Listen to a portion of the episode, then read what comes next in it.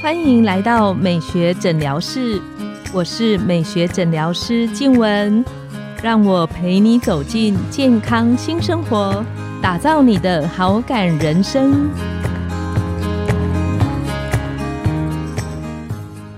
Hello，各位听众朋友们，大家好，我是你们的主持人静文，欢迎来到美学诊疗室。今天是我们孕妈妈聊心事的单元。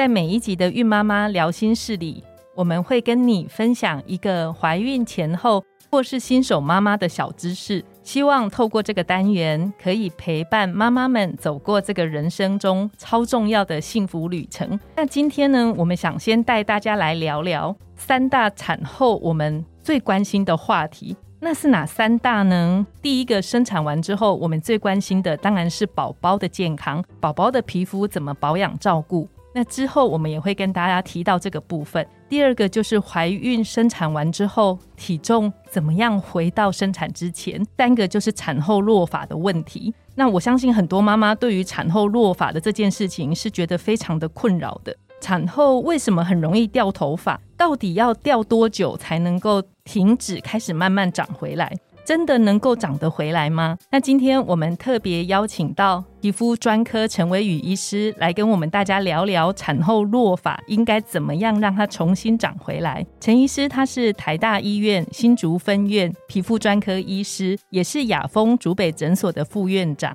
我们请陈医师跟线上的听众打个招呼。Hello，大家好，我是雅风竹北诊所皮肤科陈伟宇医师。今天感谢黄静文医师邀请来跟大家分享有关产后落发的小知识。这一集我自己也很想听，因为。陈医师，我自己产后掉发也掉的超级严重。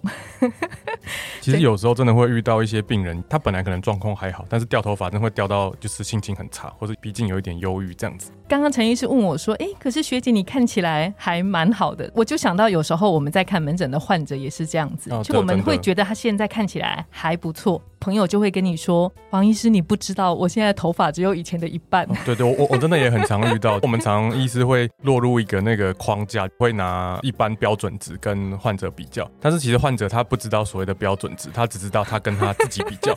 对对对，所以所以真的会有差。那有时候你这样讲，我们这样会反射性的说：“你这样看起来还好啊，因为一般人都怎么样怎么样。”可这是其实是一个有点没有同理心的 一个状态。不会不会，我完全不这么觉得，我理解。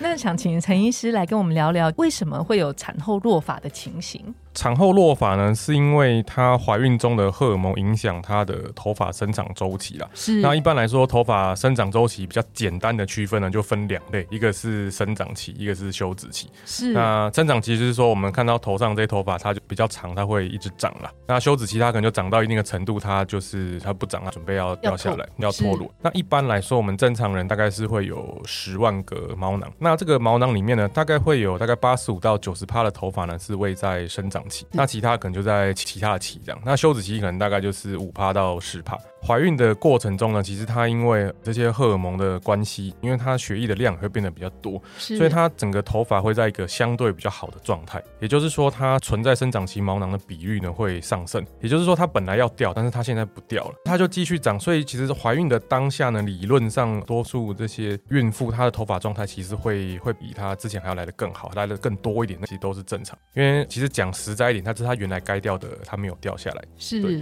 那但是这个东西统一对对。对对对对，它就是一口气累积到后面一起 掉，这种实在有点恐慌。对对对，那它其实最常出现的那个掉发的时间呢，其实通常是在产后的三个月左右，它就会开始掉。那其实多数它大概在半年左右会达到一个高峰了。那大概在一年之内，其实多数的患者他这个掉发的情况就会自行改善，还是会长出新的头发。那因为这个产后的落发呢，它其实在我们疾病的分别上，它是属于所谓的非疤痕性的落发。所谓的非疤痕性的落法，意思就是说，它毛囊呢，它还存在。它毛囊在，它的毛囊并没有因为一些发炎性的疾病或者被破坏掉，毛囊没有纤维化。对对对，就是其实毛囊还在，它还是有能力可以长得出头发，只是说它现在因为各种原因，就是暂时就是休息或者就是躺平这样子。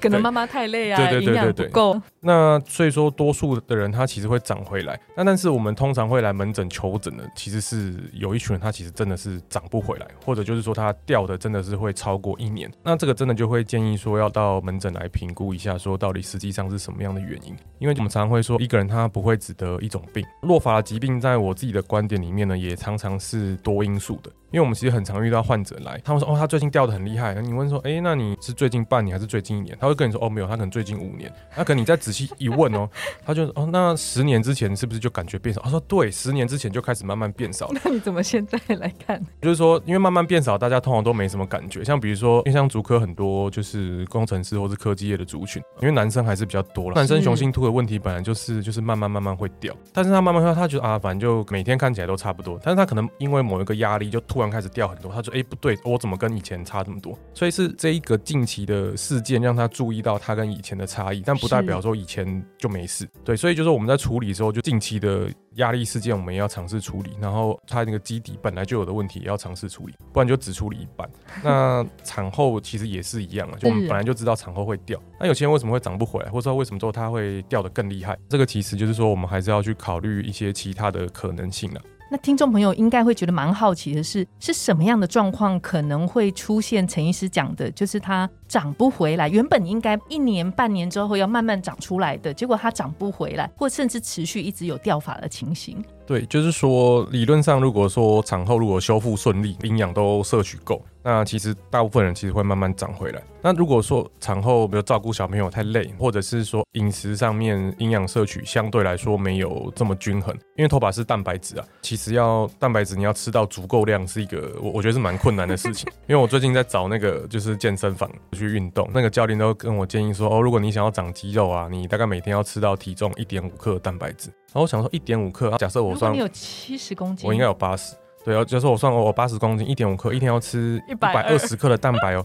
可一可是，一百二十克的蛋白其实对多数来说，它不是一个具象，蛮多的。对对，就是说有在关注的人，他会知道一百二十克很多。但是其实如果没有关注的人，他没有一个具象化的概念。因为觉得说啊一百二十克，他觉得说哦那我肉随便吃个便当都有一百二十克，但其实最大的差别就是说你那个肉里面它可能二十克是真的是蛋白。那我们现在超商里面都有那个一包一包的那个煮好鸡胸肉嘛，一个那一包鸡胸肉大概十九到二十，也就是说如果要吃到一百四十克，我一天要吃六包，就是一餐要吃两包，超可怕。对对，所以所以其实很多人他在蛋白质补充这一块他有很大的一个误区。我有吃啊，我我又有吃蛋，又有喝牛奶，又有喝豆浆，可是你真的去算你到底摄入多少克？比如说你一天喝一杯豆浆或喝一杯牛奶，那个可能才比如说十几克而已。那两份，对对对，因为我有在关注一瓶豆浆大概两份蛋白质，就是。大约十四到十五克之间。对，那就是说，如果我们希望头发能够长回来，一定是要比原来我们所需的量还要来的更多。是，我觉得产后妈妈才有一个困难。你看到他们在讲产后落发怎么回来的时候，很可爱，他都会提到。我觉得饮食还是比较容易的。等一下可以请陈医师再跟我们多分享一点饮食的补充，除了蛋白质，还有哪些营养素的摄取？他比较困难的是，他会写说妈妈要好好多休息啊。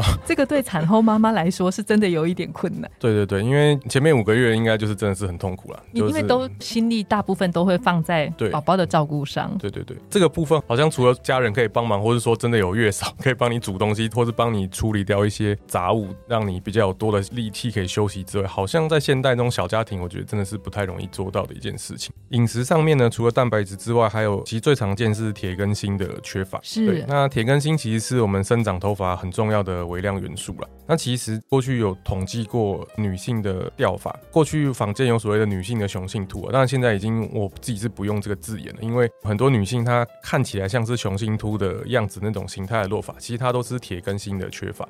那这个是台湾自己的本土的研究啊，所以我觉得它应该是蛮有价值的一个研究。而且其实台湾女性缺铁的比例其实远比想象中高。对，那而且缺铁我觉得有一个很重要的点是说，很多医师都会跟你讲说啊，你抽血血红素正常了，你就不会缺铁，没有，这个是完完全全的，这个皮肤科医师会了解。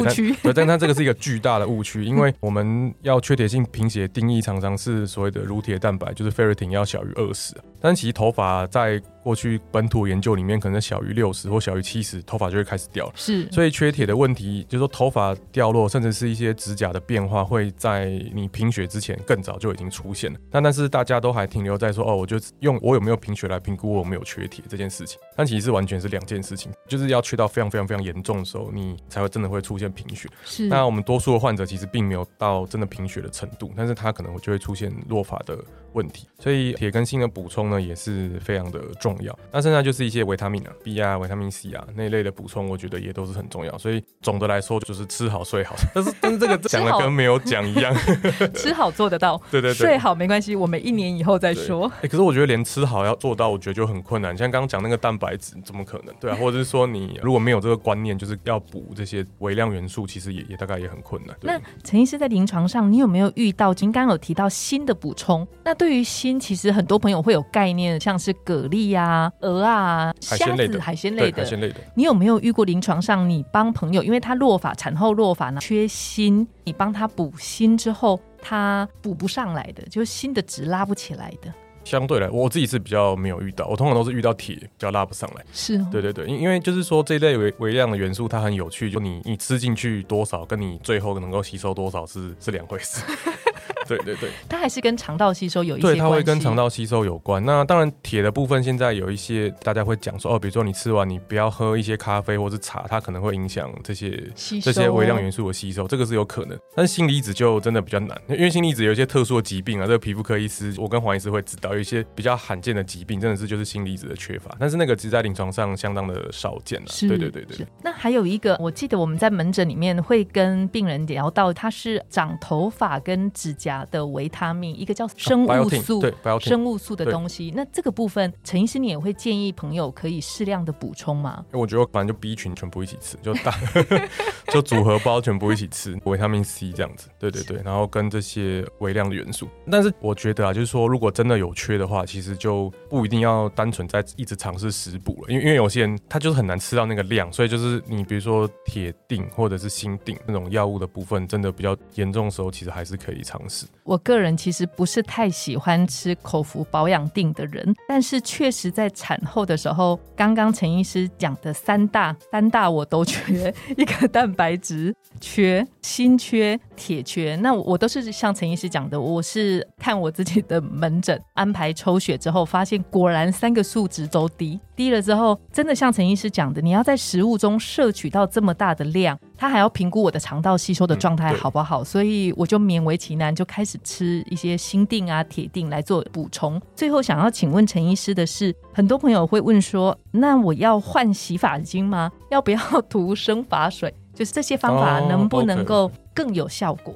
目前呢，就是大家还是会把就一般的状态下，可能它自己会长回来。是。那但是如果说时间拉的比较长，那大家可能就会尝试说，哎，我是不是要做一些特别的事情？洗发精，我是觉得我还是可以用，正常的清洁，我觉得还是蛮重要的。是。那甚至看到一些微教文章说，哎，你还是可以尝试用 rinse。他头发比较顺，梳的时候，对对对，梳的时候比较不会打结，比较不会扯掉。我觉得这个理由也蛮 蛮有趣的，对对对。至少不要惊吓到自己。对对对，但是总的来说，就是说它有一些头发甚至头皮护理的部分呢，比如说清洁的时候可能不要太大力，那有一些适度的润湿，它梳起来或者整理起来会比较轻松。不过一些染跟烫可能就还是尽量避免了。在这段时间，我们希希望尽量说让头发跟头皮可以休息，让它有机会能够长得回来。对，生发水呢？我觉得不是不能用哎，甚至说有一些比较积极的做法，有些人会去考虑什么生长因子啊，或者是镭射生发帽。我觉得那一个都是在比较真的比较严重的患者是都可以考虑。就是说，我觉得就是处理落发问题，我觉得一直很像那个种植物，你就是要阳光、空气、水。也就是说啊，你还要施肥，就是说你好，你可能养分不够了，那你可能呃，比如说铁够了，蛋白质够了，但是它可能还是不太长，那你就要给它一点刺激。那这个刺激可能是可以是生发水，或者是镭射的生发帽，那甚至是生长因子，你总是要给它一点刺激。那那我觉得从不同的方式做复合式的治疗会比较完整。好，今天回去我再努力加强一下。